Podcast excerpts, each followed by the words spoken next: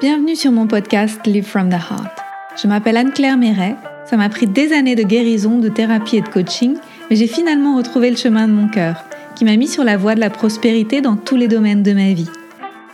Aujourd'hui, je coach, j'enseigne, je crée des programmes, j'écris des livres, entre autres choses, et j'adore ça. Le monde se transforme à mesure que nous guérissons et que nous créons. Je sais que nous pouvons prospérer au niveau individuel aussi bien qu'au niveau collectif si on retrouve le chemin du cœur. Nous sommes les initiateurs et initiatrices du nouveau monde.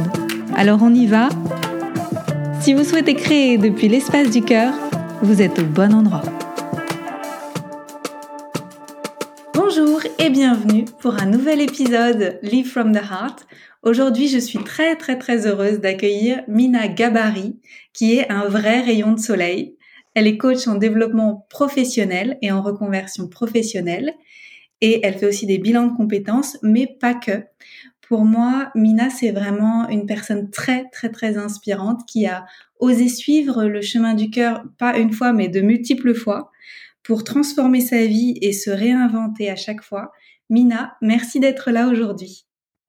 Bonjour Anne-Claire, euh, merci beaucoup pour cette euh, jolie présentation et merci à toi de, m'inviter dans, dans, ce podcast-là. C'est le premier, c'est ma, ma, première expérience de podcast. Donc merci beaucoup et euh, bonjour à, tout, euh, à toutes les personnes qui seront amenées à écouter cet échange-là. Je suis très heureuse que tu sois là, je sens qu'on va bien s'amuser. Oui, on va essayer. Alors, je t'ai présenté en quelques mots avec euh, principalement tes activités professionnelles, mais j'aimerais maintenant te laisser, toi, nous dire, avec tes mots, qui tu es, Mina. Alors, euh, moi maintenant à cette, à cette question-là, euh, je ne je réponds pas forcément que je suis coach ou que je suis consultante en bilan de compétences. Je, je réponds que je suis euh, investie en fait par une mission d'aider les personnes à être sur le chemin d'un métier passion, d'un travail passion. Je me sens dans l'action en fait, autant que presque militante euh, pour que le travail arrête de nous faire mal, pour que le travail arrête de, de nous rendre malades et que et qu'on arrête d'avoir peur de se lancer euh, vers ce qu'on a vraiment vraiment envie de faire euh, professionnellement. Mmh. Ça fait du bien à entendre. ouais. Est-ce que tu as toujours fait ça ou est-ce que tu as vécu toi-même le travail qui fait mal? J'ai vécu moi-même le travail qui fait mal. C'est pour ça que je sais tellement de quoi on parle. J'ai pas toujours fait ça. Je fais ça depuis, euh, en réalité, depuis peu. Et comme j'ai réussi à m'offrir cette possibilité-là et à, aller chercher, à explorer sur une période finalement qui n'était pas très très longue, mais comme j'ai euh, mobilisé euh, toute mon énergie pour trouver le chemin juste pour moi, et qu'aujourd'hui je suis pleinement épanouie dans mon activité professionnelle. C'est pour ça en fait que je sais de quoi on parle et que j'ai envie euh, d'offrir en fait à mes clients, au, monde, la possibilité et dire que c'est possible de d'arrêter de, souffrir dans son travail, d'arrêter de s'ennuyer dans son travail, d'arrêter de faire un travail professionnel, un métier professionnel qu'il ne parle plus, on se sent plus utile ou même arrivé au point, comme ça a été mon cas, de, de, nous rendre malades. Hmm. Qu'est-ce qui s'est passé pour toi? Euh, Comment ça se fait que tu as décidé que ça devait changer? Est-ce qu'il y a eu un, point, euh, tu sais, un grand tournant? Et ben, en fait, je c'est passé à peu près un an euh, c'était euh, un état de, de, mal-être et que ça commençait effectivement par, euh, par plus envie d'y aller, par, par l'ennui, par une forme de souffrance intellectuelle où j'apprenais plus rien, où je m'ennuyais. Et en fait, j'ai pas vu arriver le mal-être, j'ai pas vu arriver la dépression jusqu'au jour où je n'arrivais plus à partir travailler. Mmh. Et, et, et j'ai pris effectivement une période forcée euh, c'est que mon médecin a décidé de me mettre en arrêt. Et cet arrêt forcé, cette pause forcée par, euh, par un corps qui n'arrivait plus à suivre, par un état émotionnel euh, complètement en détresse, je n'ai pas eu le choix au début que de d'être avec moi-même. Mmh. Et donc ça, ça a été la période euh, la plus, à la fois la plus compliquée, mais tellement aujourd'hui précieuse euh, que ça a été une opportunité formidable pour moi pour pour faire le point. Mmh.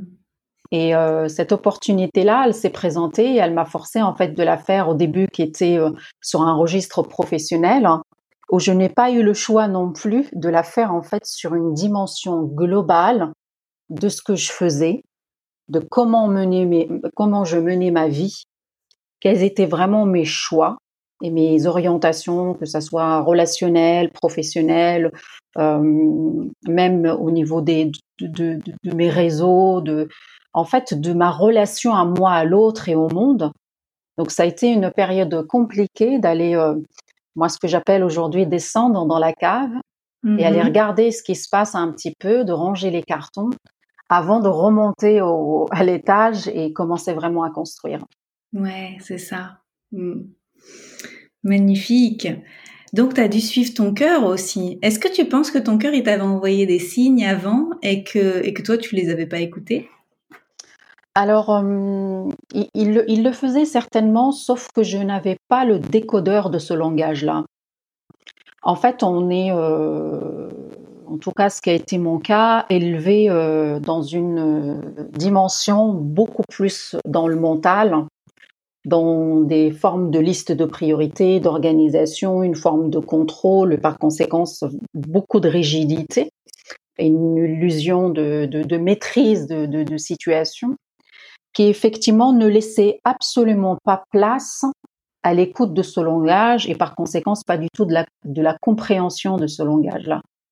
La période et la parenthèse de, du mal-être au travail, et ce que je disais tout à l'heure, cette pause forcée, en fait, plus je commençais à, à, descendre dans la cave, plus je commençais à comprendre mes, mes, mes schémas de, de, de, comportement, plus je commençais à, à, mettre en lumière mes croyances, plus je commençais aussi à descendre dans mon cœur et à écouter mon cœur. Mmh. Parce que ça s'apprend. Euh, pour moi, ce n'était pas évident. Euh, connaissant pendant des années euh, une fonction de, une façon de faire, un, cheminement bien déterminé, 100% dans le mental, dans le pour et le contre, le, bon et le pas bon, le, bon choix avec une pression de, réussite, une pression de, prendre la bonne décision, une pression du regard important de l'extérieur, ainsi de suite. Donc en fait, je descendais très très très très très très peu dans, dans le cœur. Je le faisais pas du tout au début. Mais j'ai commencé effectivement à explorer, j'ai commencé à, apprendre à le faire. On m'a aidé à le faire. À un moment donné, j'ai aussi demandé de l'aide parce que j'avais bien compris que j'avais beaucoup de mal à faire les choses euh, toute seule. Et j'ai commencé effectivement sur, sur ce chemin-là qui est aujourd'hui euh, formidable, que j'applique euh, dans tout, toutes les sphères de ma vie et que pour choix de formation, de choix avec qui je vais être accompagnée, le choix de mes clients, les choix de mes relations amicales, les, les, choix dans ma vie aussi amoureuse, en fait, est, est basé aujourd'hui sur ce langage du cœur, mmh. sur cette pratique-là. C'est super beau à entendre. Et je me souviens qu'on avait discuté toutes les deux il y a quelques semaines et que tu m'avais raconté que quand tu étais en poste et que finalement sur le papier tout était tout était beau, tout était bien, euh, de vouloir quelque chose de différent, c'était un peu comme un caprice. Et aujourd'hui, quand je t'entends et que tu me dis je choisis ça, je choisis ci, je choisis ça dans tel domaine de ma vie, on voit bien que c'est quelque chose qui est très affirmé et qui est pas de l'ordre d'un caprice, mais plutôt d'un alignement. Absolument. Mais c'est-à-dire, on, on, parle, on a l'impression qu'on fait un caprice. C'est beaucoup, moi, ce que j'ai vécu au début quand j'ai commencé vraiment à dire j'ai envie de faire autre chose, en fait, le caprice, c'est pas tellement moi que je l'ai ressenti toute seule dans mon coin. En fait, c'est mon entourage, mes collègues, mes connaissances qui ont commencé à me dire mais toi t'as pas de problème en fait, tu cherches les problèmes.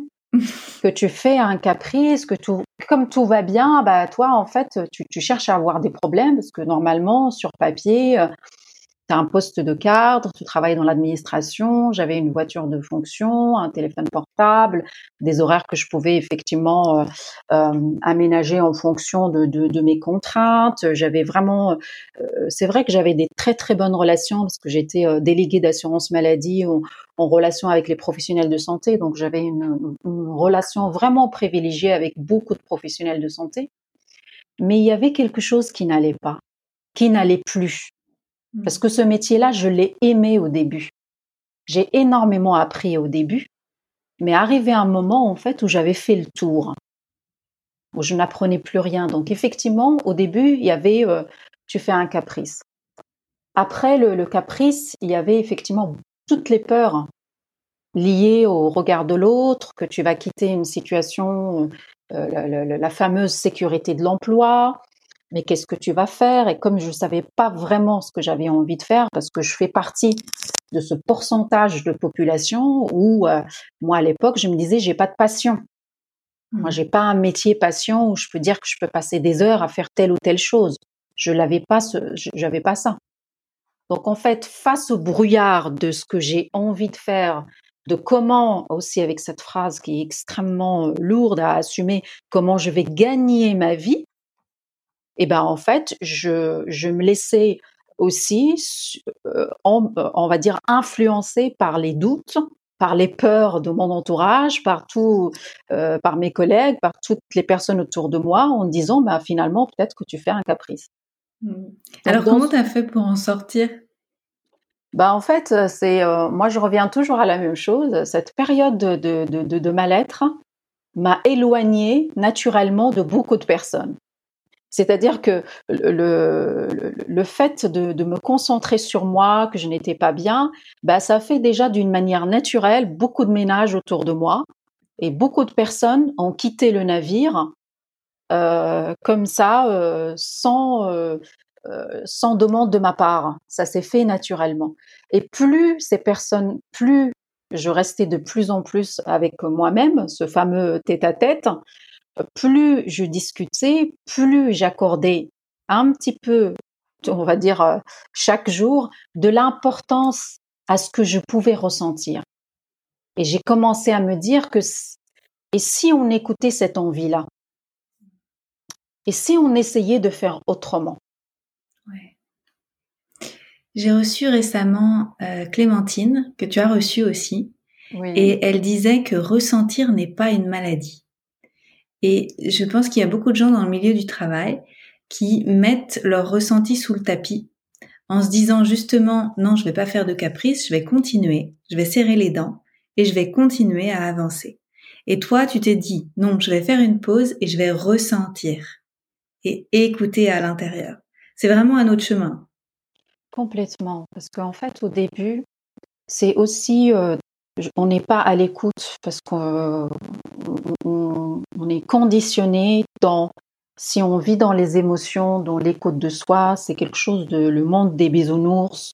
Et s'il y a aussi une forme de faiblesse, parce que parler de ses ressentis, parler d'un mal-être, ça renvoie pas quelque chose de, de, de glamour, ça renvoie pas euh, la force, ça renvoie pas une réussite, ça renvoie pas euh, quelque chose de positif. Forcément, c'est pas évident, c'est pas agréable, on n'a pas forcément envie de partager euh, un état de mal-être, dire que je on se sent pas très bien, surtout surtout comme on disait tout à l'heure, qu'on sur le papier de l'extérieur, la situation elle est presque idéale. Ouais. Et qu'on doit et moi j'ai aussi beaucoup culpabilisé parce que dans ma tête, je me racontais aussi toutes les histoires de se dire il y a beaucoup de gens qui trouvent même pas de travail, le pourcentage du chômage en France il est extrêmement élevé. Euh, plus effectivement toutes les peurs de comment tu vas assumer, comment tu vas faire. Alors en fait, de partir d'une situation connue et partir complètement à l'exploration d'une situation inconnue. Et moi, je, je, me rappelle, ce qui me faisait extrêmement peur, c'est qu'en fait, hum, je, je, je, me disais, mais tu vas quitter un boulot, tu es payé sur 14 mois avec beaucoup d'avantages, et que tu vas partir euh, t'inscrire au chômage. tu vas devenir chômeuse. c'était mais un truc euh, extra, c'était une espèce de, tsunami euh, quand, quand, quand, je me racontais ça au début, quand je disais ces, phrases-là au début, c'était euh, c'était extrêmement paralysant parce que je me concentrais en fait sur l'extérieur, sur les situations de l'extérieur et plus je me concentrais dessus, plus je leur donnais de l'importance. Hmm, donc tu es revenu dedans. C'est comme ça que tu as réussi à gérer les, tsunamis émotionnels. Exactement. À partir du moment où j'ai commencé à comprendre, et moi, il y a une phrase qui m'a marqué il y a un petit peu maintenant, euh, on va dire un an et demi, deux ans, c'est tout part de moi.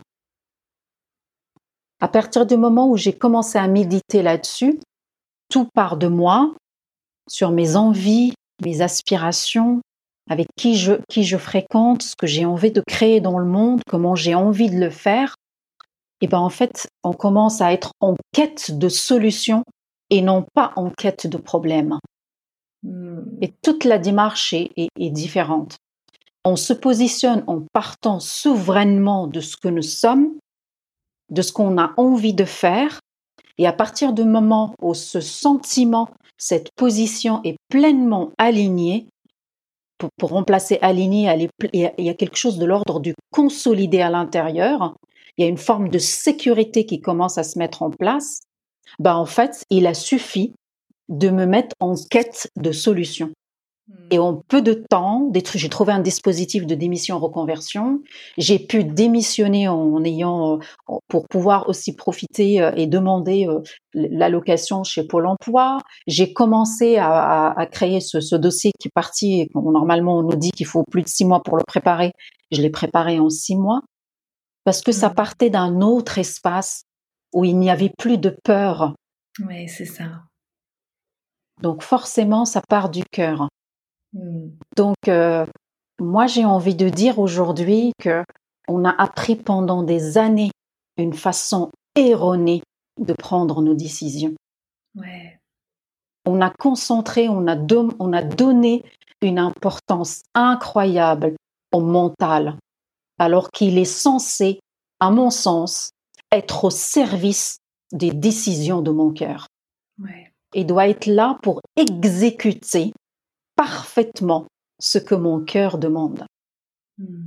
Et dès qu'on switch le fonctionnement et le cheminement dans ce sens-là, ben on retrouve une forme de fluidité, de logique, d'apaisement, mais inépuisable, parce que ça part toujours de nous.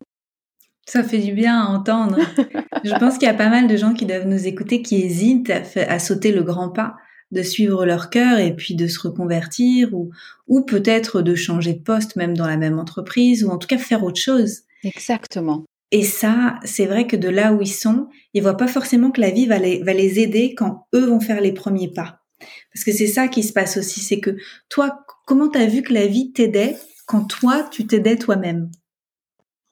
En fait, moi, je pense que la première des choses qui m'a aidée, honnêtement, c'est qu'un matin, je me suis engagée. Je me suis dit, tu as toujours été forte, tu as toujours déployé mais des stratégies, des, choses énormes pour réussir, mm. pour faire des études, pour être celle de ta famille qui fait, fait plus d'études, pour avoir ce poste de cadre, pour vraiment avoir la forme de réussite conventionnelle. J'ai déployé une énergie incroyable pour construire cette vie-là. Je me suis dit, si tu t'engageais à déployer rien que 30% de cette énergie-là pour comprendre le mal-être, pour savoir ce qui se passe, qu'est-ce qu'on a raté, mais qu'est-ce qui s'est passé? Mm. Donc en fait, à partir, à partir de là, c'est une forme de d'engagement vis-à-vis de moi, mais à l'époque, je ne le savais pas. En fait, je me suis engagée vis-à-vis de moi avant de demander à la vie. En fait, là encore, c'est que je me suis engagée moi en disant je vais demander de l'aide. Je n'arrive pas à faire toute seule, je n'arrive pas à m'en sortir, je ne sais pas ce que je veux faire. Donc j'ai commencé par prendre une thérapie. Je me suis intéressée, étant donné que j'étais acteur pendant plus de 15 ans, de la prise en charge médicale conventionnelle de la santé. Je, la connaissais, donc je savais que ma solution, elle n'allait pas se trouver là. Donc pas d'antidépresseur. J'avais absolument, je savais pertinemment que c'était pas ma voie. Donc j'ai commencé en fait à explorer tout ce que moi j'appelle le, chemin parallèle, toute la prise en charge parallèle, sophrologie, soins énergétiques, euh, Ayurveda. J'ai pris une thérapeute et j'ai arrivé à un moment donné où je me suis dit j'ai besoin d'être coachée, j'ai besoin de prendre une coach pour m'aider à définir mon projet professionnel.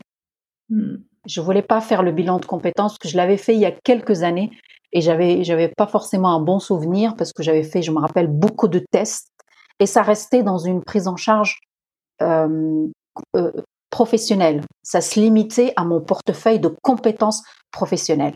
On mmh. n'avait pas abordé mes peurs, on n'avait pas abordé mes schémas limitantes, on n'avait pas abordé tout ce qui construit la base en fait. Et on n'a pas été chercher une vocation, on n'a pas été chercher une mission de vie. On a cherché des métiers en fonction de ce que je savais déjà faire.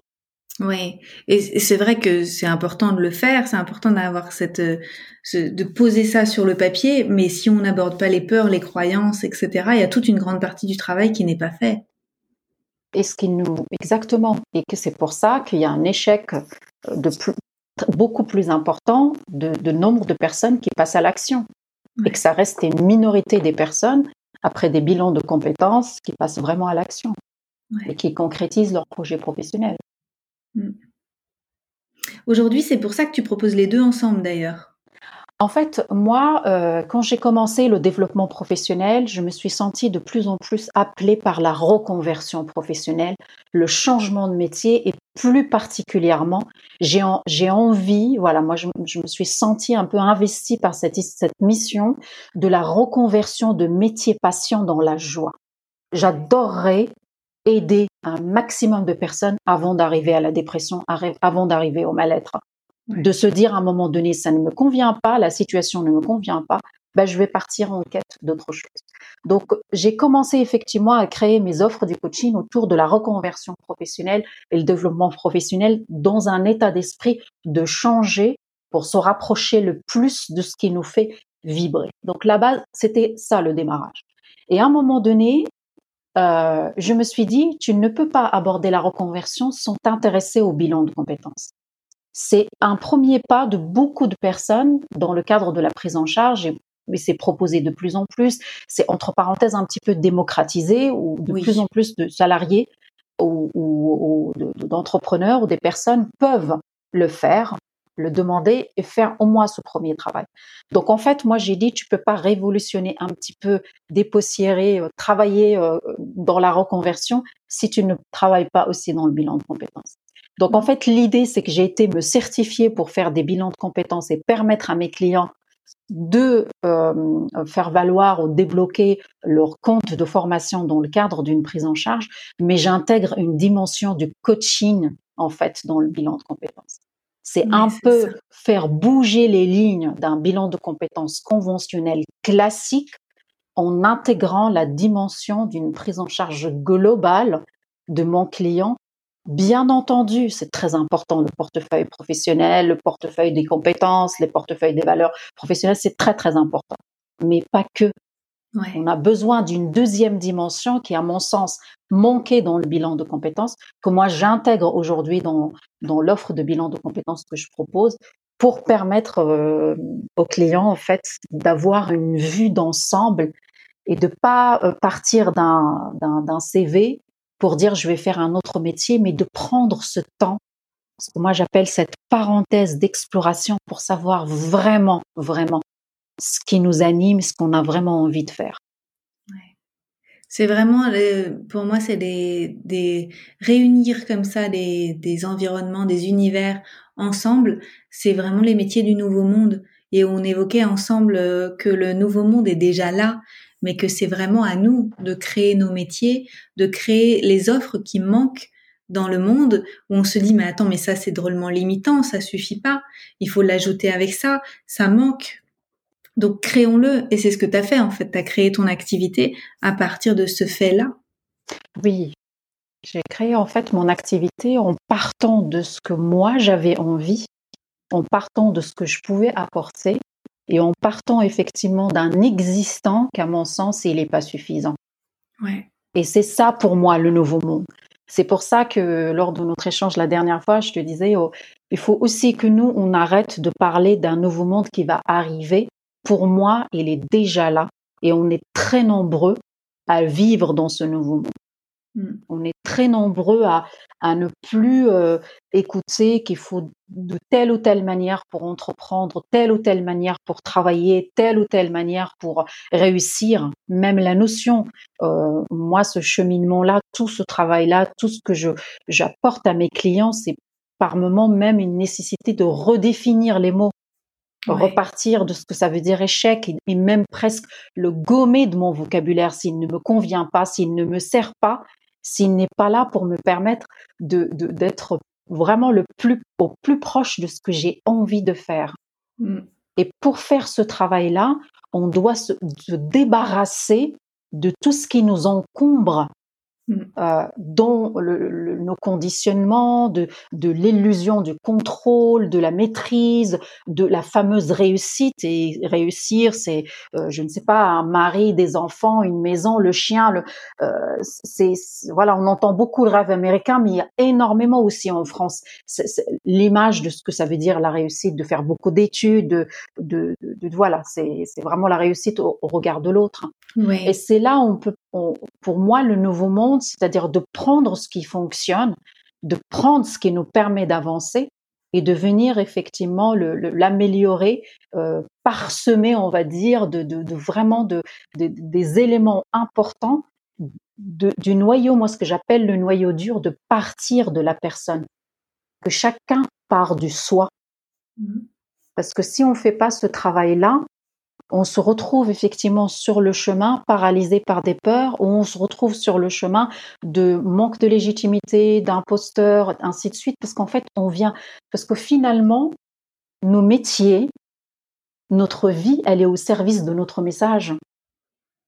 C'est pour ça, en fait, quand on est pleinement, on se raconte, il n'y a pas de place pour la peur, il n'y a pas de place pour euh, la légitimité ou, pas.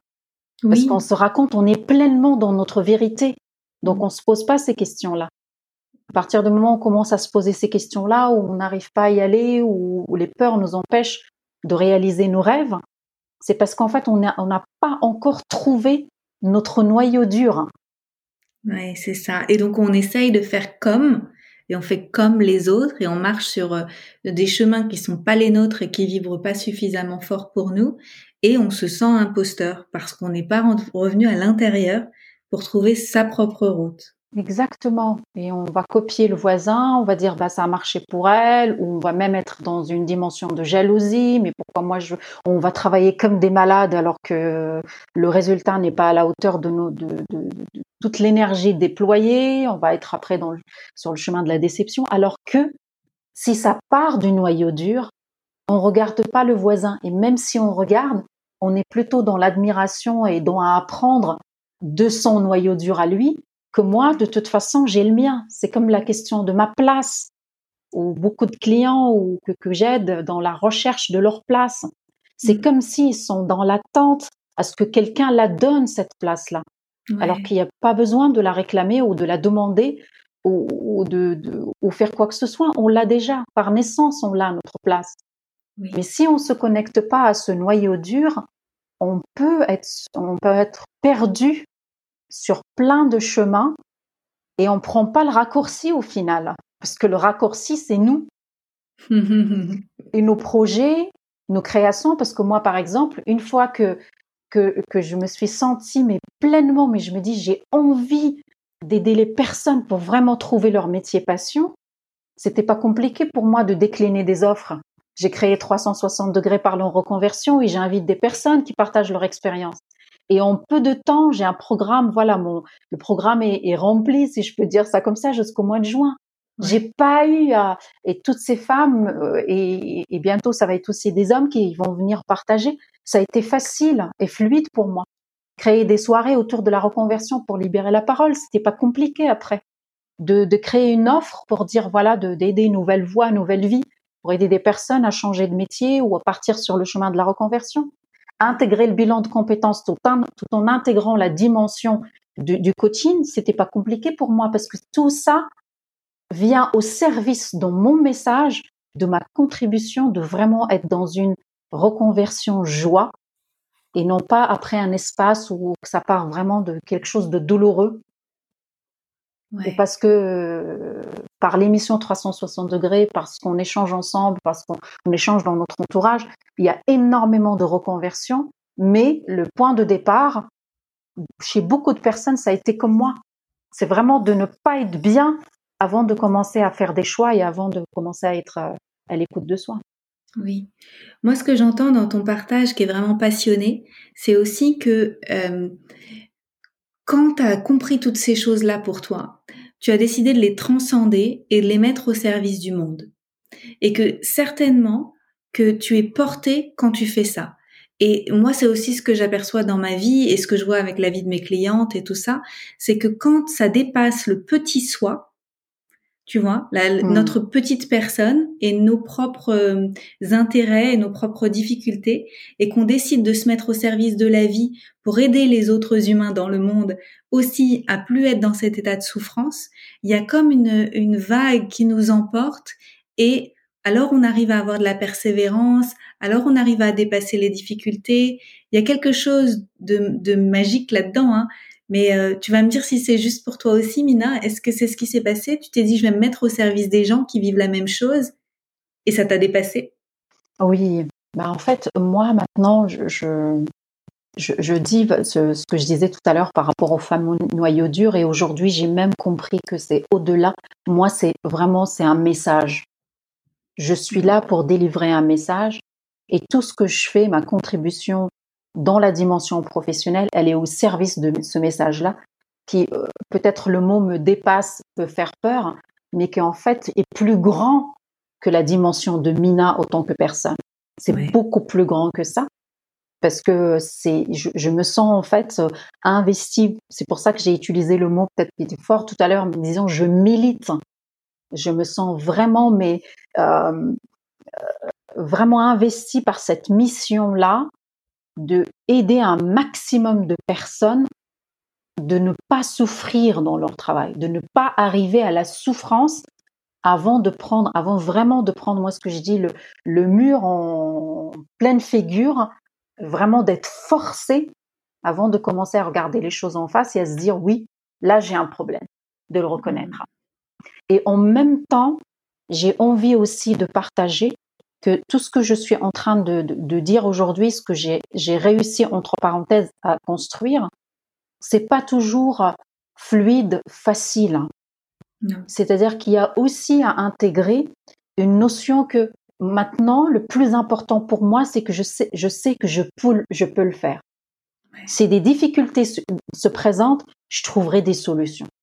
Parce hmm. que je suis beaucoup plus portée, encouragée par le message, par ma contribution en fait, que de rester en fait à tourner autour du problème et à perdre de l'énergie à regarder le problème. C'est-à-dire qu'il y a une forme de hauteur aujourd'hui que j'arrive à faire beaucoup plus facilement et rapidement en fonction des difficultés qui se présentent pour me permettre de contourner la situation et par moment même la mettre à mon avantage. Parce que certaines difficultés sont là justement pour nous permettre de corriger le tir. On n'est pas sur la bonne trajectoire. C'est presque pour nous aider à se dire attention. Là, tu t'égares un petit peu, tu t'éloignes un petit peu, et, euh, pour redresser la barre. Hmm. Est-ce que tu aurais un conseil pour quelqu'un qui ose pas commencer? Tu sais, qui ose pas se lancer? Moi, j'aurais un conseil. C'est vraiment la personne n'ose pas le faire. Il faut pas hésiter à demander de l'aide. Parce qu'à un moment donné, on a beau regarder des vidéos, on a beau écouter des choses sur les réseaux sociaux, on a beau acheter des livres, des fois on a besoin d'une grille de lecture différente. Moi, ce que j'appelle quelqu'un qui vient en fait lire dans les angles morts. Parce que les livres et tout ça, tout ce qu'on peut regarder, en fait, on le regarde avec notre prisme. On le regarde avec notre propre grille de lecture, avec notre niveau d'évolution et de conscience. Et on a besoin, il faut, euh, le conseil, c'est de, c'est de accepter, c'est s'autoriser à se dire, oser dire j'ai besoin d'aide, et trouver la bonne personne en fait pour, pour avancer. Ouais, ça me parle. Moi aussi. Quelqu'un qui nous met, qui nous met en face, qui nous tend un miroir et qui nous dit là, là, t'as pas vu. oui, c'est ça. Là, t'as, là, t'as pas vu. Et là, tu as vu, mais tu as pas vu assez. Ouais. C'est tellement plus grand que ça. Ou là, ça, tu, tu, tu, tu l'as vu, mais tu l'as pas vu dans le bon sens. Il y avait ça aussi. Et, mm. et, ce qui est surprenant et extraordinaire à la fois, c'est que quand on commence à, demander de l'aide, en fait, ça met en lumière des choses et on se rend compte que c'était tout ce qui était évident, mais tellement évident qu'on n'a pas pu le voir seul. Tellement naturel chez nous, tellement on le fait comme ça et c'est tellement facile parce que c'est en nous, ça part en nous, donc il n'y a aucune, a aucune, aucun effort. Ben en fait, on se dit, moi ça a été le cas et on se, et je me suis dit, mais en fait ça je, je l'ai toujours su. Comment ça se fait que j'ai eu besoin à ce que quelqu'un me le regarde et tourne le miroir, justement, pour me permettre de le voir. Et c'est souvent le cas. Ouais, je suis d'accord. Qu'est-ce que tu crois qui va se passer, Mina, si demain, allez, dans la nuit, on dit que quelqu'un euh, balance des poussières d'étoiles sur le monde et que, et que, et que tout le monde demain décide de, de suivre son cœur, de véritablement écouter ses ressentis d'arrêter de maintenir des situations professionnelles inconfortables et se pose des vraies questions, qu'est-ce que tu crois que ça va, qui va, se passer à l'échelle collective? Bah, En fait, une vie dans le bonheur, dont en fait on est tous en quête de, bonheur, d'un état de bien-être. Et si on, on fonctionne tous comme ça, et si on commence tous à s'autoriser à fonctionner comme ça, eh ben, on va être en fait dans un état de bien-être euh, collectif et hein, mondial. Ouais, j'ai hâte. On n'aura plus besoin de coacher, Anne-Claire, on n'aura plus besoin d'aider. Euh, il y aura effectivement euh, chacun dans son royaume, dans sa puissance, dans sa créativité et singularité, qui va venir proposer ce que, l'autre ne peut pas, et il y aura une forme de complémentarité pour construire le tout. Donc il n'y a pas de concurrence, il n'y a pas de copier l'autre, il n'y a pas de jalousie, euh, il y a chacun dans son monde, mais dans une dimension collective. C'est magnifique. Et comme tu dis, moi je sens aussi que c'est déjà là et que c'est pas demain, c'est dès aujourd'hui et que c'est vraiment à nous de le mettre en avant pour que les gens voient à quel point c'est déjà là. Exactement, parce que plus on leur dit c'est pour demain, c'est-à-dire qu'on est dans une forme d'attente et que c'est pas concret et c'est pas palpable. Et même nous, euh, je, je, te disais la dernière fois, il faut qu'on arrête de le dire parce que c'est pas vrai. Toi, tu le vis, ton nouveau monde. Ce monde-là, tous les jours. Tu œuvres tous les jours. Et moi, je le vis depuis que j'exerce ce métier-là. Tous les jours. Et je connais plein de personnes aujourd'hui dans mon entourage. On est dans ce monde-là. Donc, arrêtons de dire qu'il est nouveau parce qu'il est déjà. c'est notre monde et c'est à nous d'embarquer un maximum, de montrer peut-être l'exemple, peut-être qu'il faut plus de allumer plus de lumière, faire plus de bruit. Euh, je ne sais pas, mais mais voilà, de, de, de parce que je, je, trouve aussi que dans la dans la sémantique nouveau ancien monde, il peut être une forme un peu de séparation. Il y a les autres, il y a nous, il y a alors qu'on est tous ensemble, on est tous connectés et tous ensemble. Oui, c'est plus une évolution qu'un oui. C'est une transition. Exactement. Ouais, c'est ça. Génial. Merci Mina pour tout ça. Dis-moi, si on veut te suivre, euh, suivre tes émissions, suivre euh, ton travail et éventuellement prendre aussi des rendez-vous avec toi, comment on te trouve? Alors, euh, sur, sur Instagram, mon compte Les Champs des Possibles. Sinon, sur Facebook, Les Champs des Possibles ou Mina Gabarit pour me mhm. trouver. Donc, normalement, il y a mon adresse mail ou on peut m'écrire en message privé. 360 euh, degrés l'émission, euh, je, poste régulièrement le programme et normalement, j'ai rendez-vous lundi à midi avec la merveilleuse Lucille Fock pour, pour parler manifestation. Donc lundi, on va manifester une reconversion réussie. Ouais, génial. bah, au moment où le podcast sera posté, ce sera dans quelques semaines, les gens pourront aller retrouver les anciens les anciennes émissions directement sur ton compte Instagram dans tes IGTV. C'est ça. Et je mettrai le lien, moi, euh, pour que les gens puissent te trouver facilement. Est-ce que tu as un, mot de la fin, quelque chose à ajouter pour les personnes qui nous écoutent? Osez. Osez vivre vos rêves. Arrêtez de les rêver. Osez les vivre. Oui. Merci. Merci beaucoup Anne-Claire pour cette émission. Merci à toutes et à tous et, euh, et à très bientôt pour de nouvelles aventures. Merci, au revoir. Au revoir. Merci pour votre présence. Si vous avez aimé cet épisode, je vous invite à le partager avec vos amis et à suivre le podcast pour être au courant des prochains épisodes. Et suivez-moi sur mon site internet anneclairemeret.com et sur mes réseaux sociaux pour être au courant de mes prochains programmes et formations. À bientôt!